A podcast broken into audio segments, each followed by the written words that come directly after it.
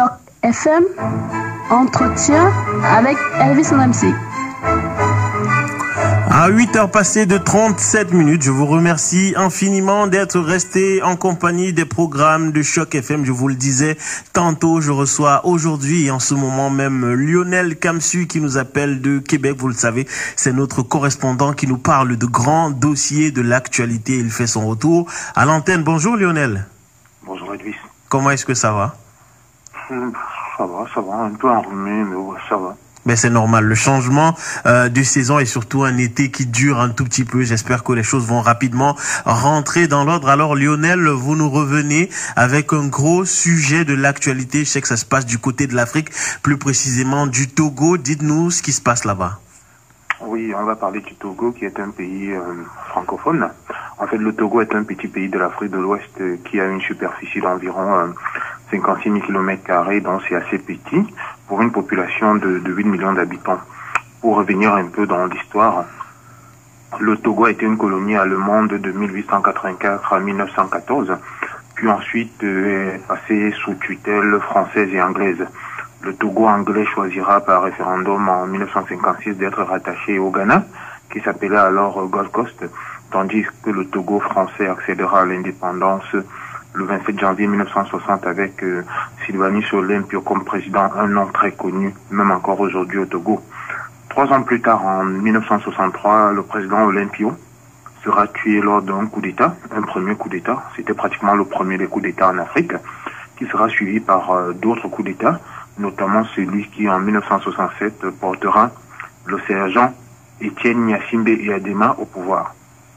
Il y restera jusqu'au 5 février 2005, date de son décès. Donc le sergent Yadema, rapidement devenu général, aura pendant 38 ans tenu le Togo d'une main de fer. Son seul moment de faiblesse ayant été euh, au début des années 1990, où il sera obligé par la rue d'organiser euh, ce qu'on appelait une conférence nationale, de nommer un premier ministre issu des rangs de l'opposition et de faire adopter en 1992 une nouvelle constitution qui prévoyait alors une élection présidentielle à deux tours, de même que la limitation à deux du nombre de mandats que pouvait faire euh, un président, mais sans rétroactivité. Ça veut dire que malgré le fait qu'il avait à ce moment-là fait déjà euh, un peu plus d'une vingtaine d'années au pouvoir, Nyassimbe Yadema avait le droit de se présenter dès ce moment-là pour maximum euh, deux mandats. Une fois ce moment de faiblesse passé, Yadema reprendra petit à petit tout ce qu'il avait cédé, revenant sur toutes ses concessions.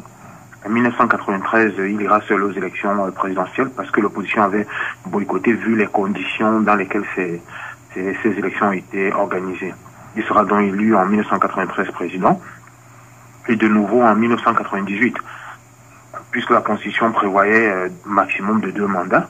Tout le monde se disait alors que euh, Nyassimbe Yadema en était à son dernier mandat et devait quitter le pouvoir en 2003. Mais bon, comme je disais, il a petit à petit récupéré tout ce qu'il avait cédé. En 2002, il fera modifier la Constitution en supprimant notamment la limitation de mandat. C'est ainsi qu'en 2003, il sera de nouveau élu président de la République dans des, élections de nouveau controversées. Après le décès de Yadema, donc en 2005, son fils, l'un de ses fils, parce qu'il en a tellement, il en avait tellement, Fort Nyassimbe, lui succédera dans des conditions rocambolesques, dans un quasi coup d'État et des élections à nouveau truquées, et avec à la clé euh, plus d'un millier de morts dans la population togolaise qui euh, se plaignait des conditions dans lesquelles les élections avaient été organisées. Mais justement, Lionel, concernant la, la, la succession par Fort Nyassimbe, de quoi se prévalait-il pour prendre la succession de son père? On rappelle que le Togo est une république et non une monarchie. Qu'est-ce qui pouvait bien justifier de, de prendre la succession euh, euh, de son père? Il y a eu un genre de passe-passe. Déjà, la constitution euh, togolaise prévoyait que c'est le président de l'Assemblée nationale qui succédait au président en cas de vacances du pouvoir. Lorsque euh, Nyassimbe Yadema Dema euh, décède alors qu'il était dans un avion, il est en train d'être évacué pour aller être traité à l'étranger. Déjà une petite parenthèse, parce qu'il n'a pas été capable de mettre sur pied un système de santé viable dans son pays, il se fait traiter à l'étranger comme de nombreux chefs d'État africains. Donc quand il décède donc, le président de l'Assemblée nationale est à l'étranger, dans un pays voisin. Ça veut dire qu'il doit revenir au pays pour pouvoir euh, euh, remplacer le, le, président défunt, le temps de conduire la transition, d'assurer l'intérim et d'aller vers une élection. Mais les militaires qui sont à la solde, non seulement de Étienne Yadema, mais de toute la famille Nyasimbe, décide de l'empêcher de revenir euh, au Togo. Ainsi, on se retrouve avec une sorte de vide constitutionnel, c'est-à-dire celui qui devait normalement accéder, qui devait remplacer le président de la République, n'est pas là. Alors qu'est-ce qu'on fait? Et à ce moment-là, dont des militaires se présentent à la télévision pour faire un discours en disant qu'ils remettent le pouvoir, que vu le vide constitutionnel, vu la vacance du pouvoir, ils remettent le pouvoir à Fort et à des mains. Voilà ce qui a été dit. Mais cela a soulevé un tollé général, si bien qu'ils ont voulu faire un tour de passe-passe constitutionnel. Vous savez, Elvis, Fort Nyasimbe était ministre au moment du décès de son père. En tant que ministre, bon, il n'avait aucun droit à la succession constitutionnelle. Alors quel est le tour de passe-passe qu'ils ont fait, soutenu par certains juristes français Ils ont dit, puisqu'à la base, il avait été élu député avant d'être ministre, et quand vous êtes ministre, vous devez démissionner de votre poste de député, ils ont dit, bon, maintenant, Fort, il démissionne de son poste de ministre, il redevient député. Pourtant, ce n'était pas prévu. Je veux dire, ça se faisait dans un sens, c'est-à-dire pour être ministre, on démissionne de son poste de député, mais pas qu'on démissionne de son poste de ministre pour redevenir député. Ah. Ils ont donc dit, il démissionne de son poste de ministre, il redevient député, et puisque le président de l'Assemblée nationale n'est pas là, il faut élire un nouveau président de l'Assemblée nationale qui va assurer l'intérim. C'est donc comme ça qu'en redevenant député, il a ensuite été porté au perchoir à la présidence de l'Assemblée nationale. Et on nous dit ensuite, voilà, finalement, la raison pour laquelle il peut assurer l'intérim. Malgré tout, il y a eu de nombreuses protestations. Finalement, ils sont revenus en arrière. Ils ont élu un autre président de l'Assemblée nationale. Ils ont maintenu celui qui était en principe là, à l'étranger. Ils ont élu un nouveau qui était plus doux et dont on était sûr qu'il ne ferait pas ombrage et qu'il assurerait juste la passation du pouvoir à Fort et Yadema après un simulacre d'élection. Donc voilà ce qui s'est passé. Non, c'est très très très euh, c'est vraiment particulier hein, ce qui se passe dans certains euh, pays africains. On, on lâche du lest lorsqu'on a le sentiment d'être euh, d'être poussé euh, contre le mur, mais ensuite on récupère progressivement. Alors ce qui se passe et c'est vraiment je vous remercie pour cette très très belle mise en contexte, c'est que le président Fornia Simbe se retrouve plus ou moins dans la situation de son père au début des années 90. Oui, il faut dire déjà que, euh, euh, comme vous avez dit là, euh, dans beaucoup de pays africains, notamment au Togo, quand on se sent poussé dans ces lignes retranchements, on lâche du lest, on est prêt à, à céder à pas mal de choses, sauf bien sûr à accepter de quitter le pouvoir.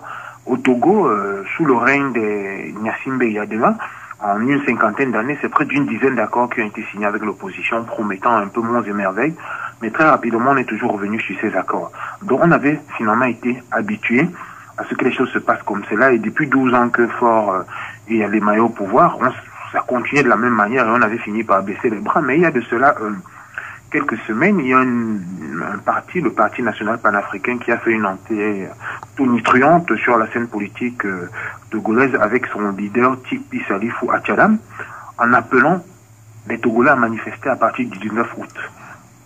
Et ces manifestations avaient pour but d'obtenir le retour à la Constitution de 1992 qui prévoit notamment une élection présidentielle à deux tours et la limitation à deux mandats, de même que l'octroi du droit de vote euh, à, aux, Togolais de la diaspora.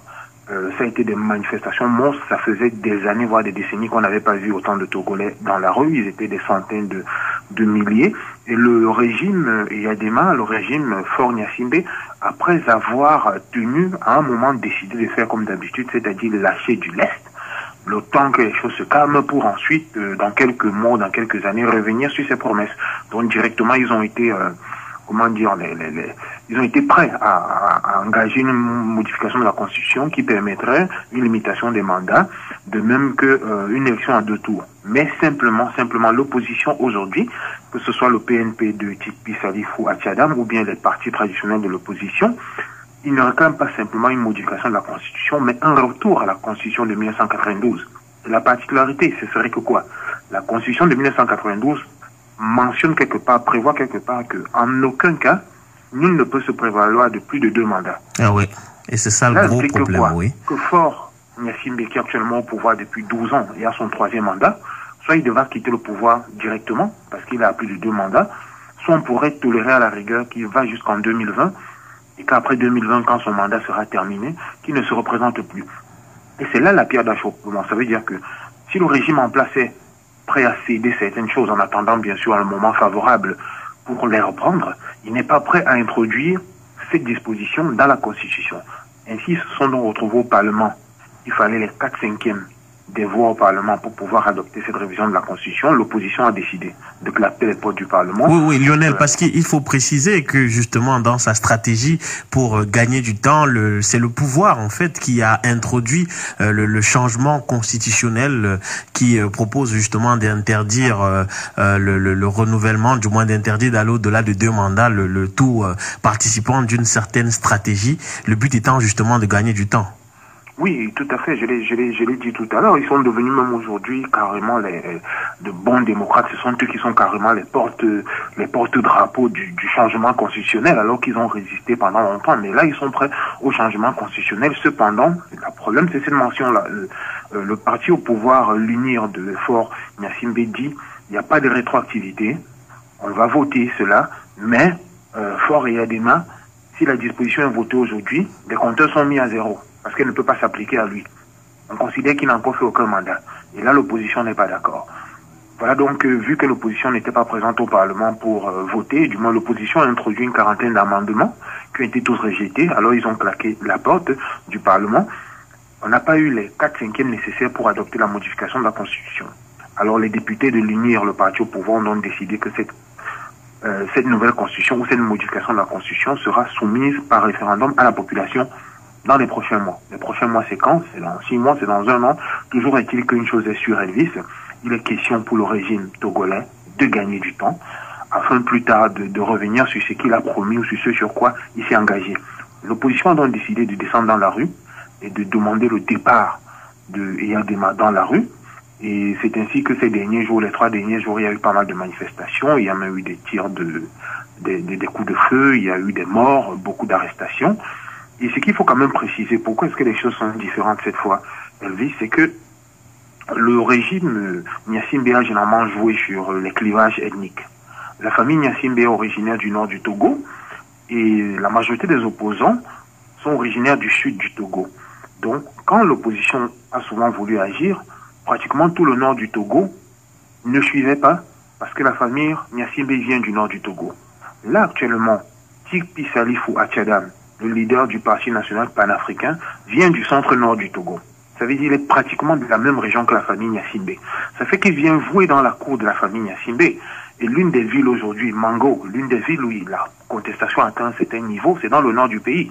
Ce qu'on n'avait pas souvent vu. Donc, c'est ça qui fait aujourd'hui que le régime Nyassimbe est ébranlé. Mais ce régime compte comme d'habitude, comme c'est le cas depuis 50 ans, lâcher du lest et plus tard revenir sur ses promesses. Alors tout va se décider dans la rue. Aujourd'hui, l'opposition est consciente du fait que si elle n'obtient pas un certain nombre d'engagements, notamment le départ immédiat ou au maximum dans trois mois, dans trois ans de Fort Yadema, c'est que la même chose va se reproduire et dans 10 ou 15 ans, euh, la famille Nyassimbe sera encore au pouvoir. Ouais, effectivement, le Togo qui a un tournant historique euh, de son histoire. Est-ce qu'on peut s'attendre à, à, je sais pas, un dénouement à la Burkinabé ou alors euh, on, on, on, peut penser que euh, le et surtout, est-ce que vous pensez que le le, le, le, régime fort est prêt à aller euh, jusqu'au bout pour pour se maintenir au pouvoir?